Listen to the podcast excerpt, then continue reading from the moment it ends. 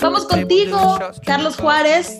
Qué buena onda que tú ya pudiste ver Cruella. La verdad es que yo no he podido en mi plataforma, la única que le vengo manejando, que es Netflix por ahora no está, pero vamos a buscar eh, en, las diferentes plataformas para que pueda hacer el comparativo de tu análisis y lo que a mí me parece. Y esto es lo que buscamos con el análisis de Carlos Juárez, que tú escuches y veamos si estás de acuerdo o no estás de acuerdo, si te animas a ver una película, si no te animas. Siempre de esto se trata el cine, de compartir diferentes ideas y diferentes enfoques, porque cuando tú ves una película como que siempre es distinto eh, lo que estás pasando, el mensaje, a todos nos llega, no sé si les ha pasado, de distinta manera, de acuerdo a lo que estés viviendo en ese momento.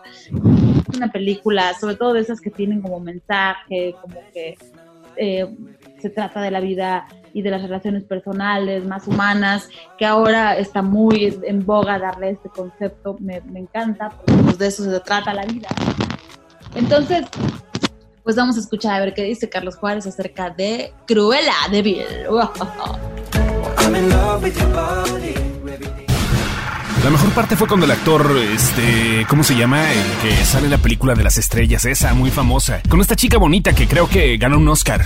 Bueno, la solución es seguir nuestro análisis de cine con Carlos Juárez. Carlos Juárez.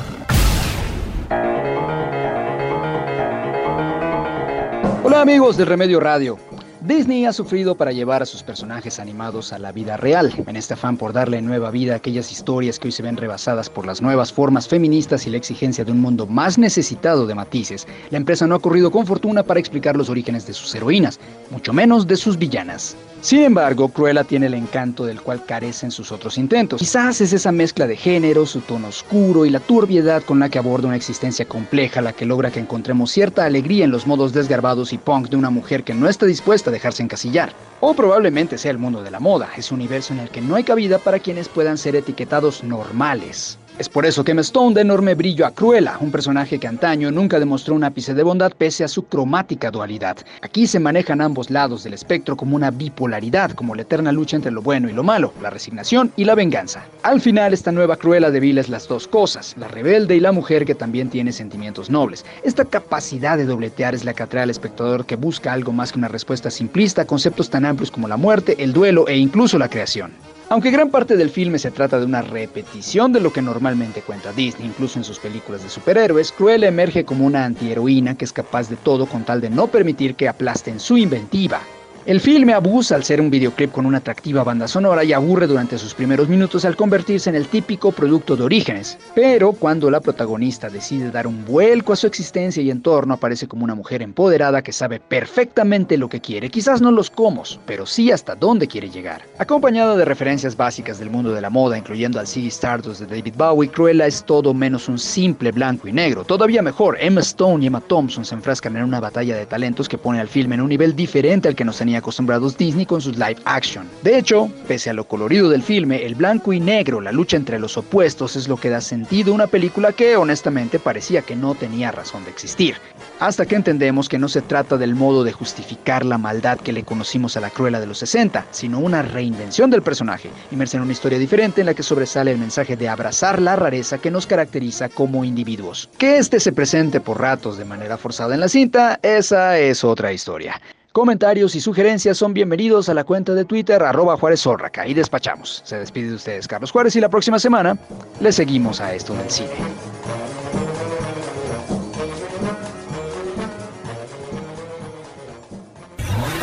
A puro motor con JH Tarmac. Nuestra sección arranca gracias a Volkswagen City Altabrisa. Volkswagen City Altabrisa 611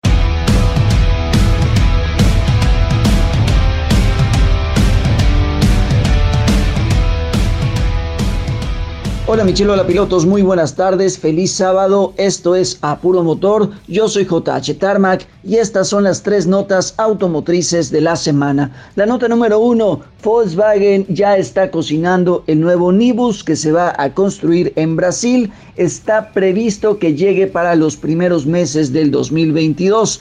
¿Por qué? Bueno, ya todos sabemos que hay una escasez mundial de chips y esto está impidiendo que las armadoras puedan tener autos listos a tiempo para finales del 2021. Pero bueno, dicho lo anterior, este Nibus me parece interesante por lo siguiente.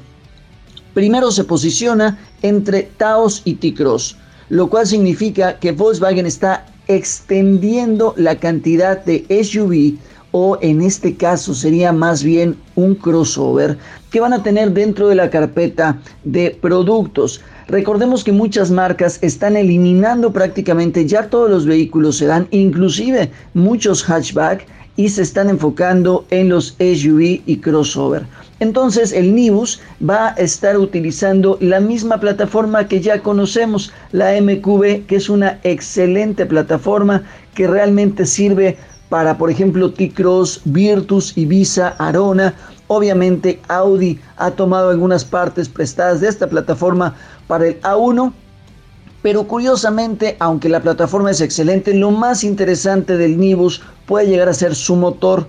Va a estrenar un motor de un litro de tres cilindros que puede entregar 114 caballos, pero escuchen esto, 147 libras pie de torque, lo cual está bastante sabroso porque es un vehículo compacto, es un vehículo que te puede servir para la ciudad y que de repente te puedes salir a carretera de fin de semana.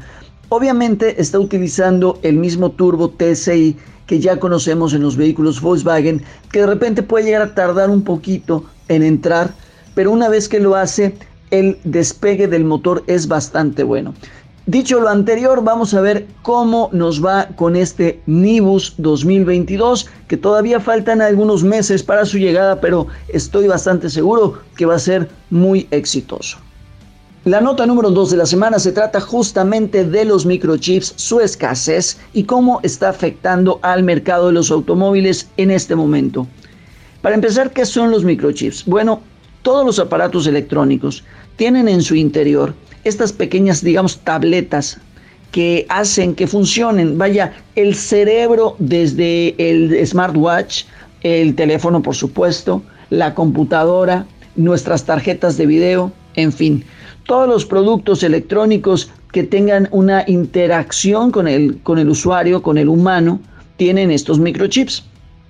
Lo que sucedió es que cuando arranca la pandemia, para empezar, las fábricas que arman estos microchips, que por lo general están en el lejano oriente, llámese Corea, llámese China, Japón, dejaron de producir las cantidades que estaban produciendo por temas de movilidad pero a su vez la demanda de estos productos creció porque, por ejemplo, la gente que antes no tenía una laptop, pero que tenía que trabajar en casa, la tuvo que comprar para hacer sus videoconferencias, para chambear.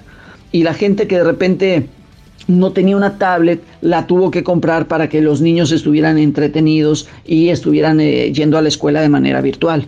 Entonces, por un lado, la escasez por temas de falta de suministros en la cadena de producción y por el otro punto, el otro lado era la alta demanda. Entonces, todo esto sucedió en el 2021.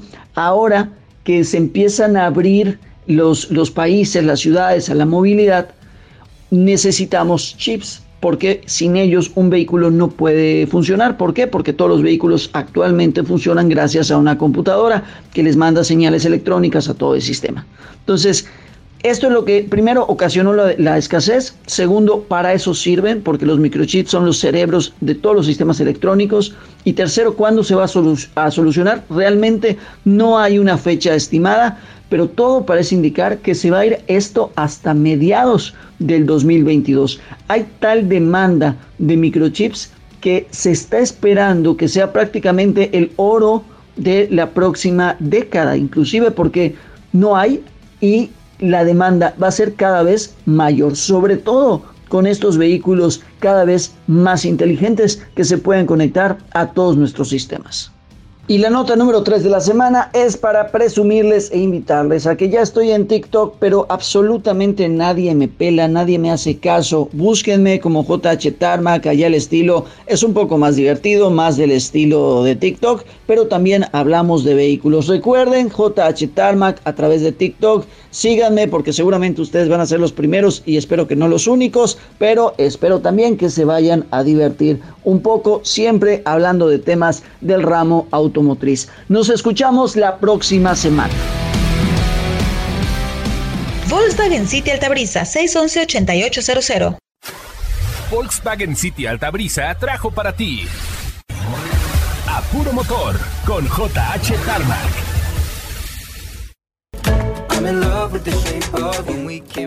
Bueno, pues aquí está, se los prometimos, las tres noticias del mundo automotriz, las más calientitas ya, ya, ya nos las dio JH, muchísimas gracias. Gracias JH, te mando un abrazo y prácticamente con esto nosotros nos vamos despidiendo de este fin de semana, así es como transcurrió esta hora de remedios. Te invitamos a seguirnos a través de las redes sociales, ahí seguimos con más remedios y con la conexión. ¿Qué tal? ¿Qué tal se animan a empezar a ser parte de una comunidad? Se, animan a construir una comunidad, a formar parte de este círculo en donde siempre va a ser mejor hacer las cosas en equipo, eh, con gente que tiene pues tu misma ideología, no siempre todos somos para todo no, no, no, no sé, de pronto hay quienes quieren que formes parte de una comunidad fitness y tú de plano no, eres más del, de la comunidad del club de lectura, de la comunidad de los que les gusta hacer manualidades. Hay muchísimos, muchísimos espacios y comunidades que van a identificarse contigo. lo importante es que formes parte, que entendamos este concepto, que nos busquemos este espacio en el cual nos podamos identificar. Aquí les dejamos este mensajito, esta, esta puesta del tema sobre la mesa ya ustedes, ya ustedes se encargan de extenderlo, platicarlo e investigar más acerca para hacerlo posible. Yo me despido, soy Elizabeth Michelle, recuerden que en esta vida todo tiene remedio. Lo importante es ponerle buena actitud. Bye bye, besitos.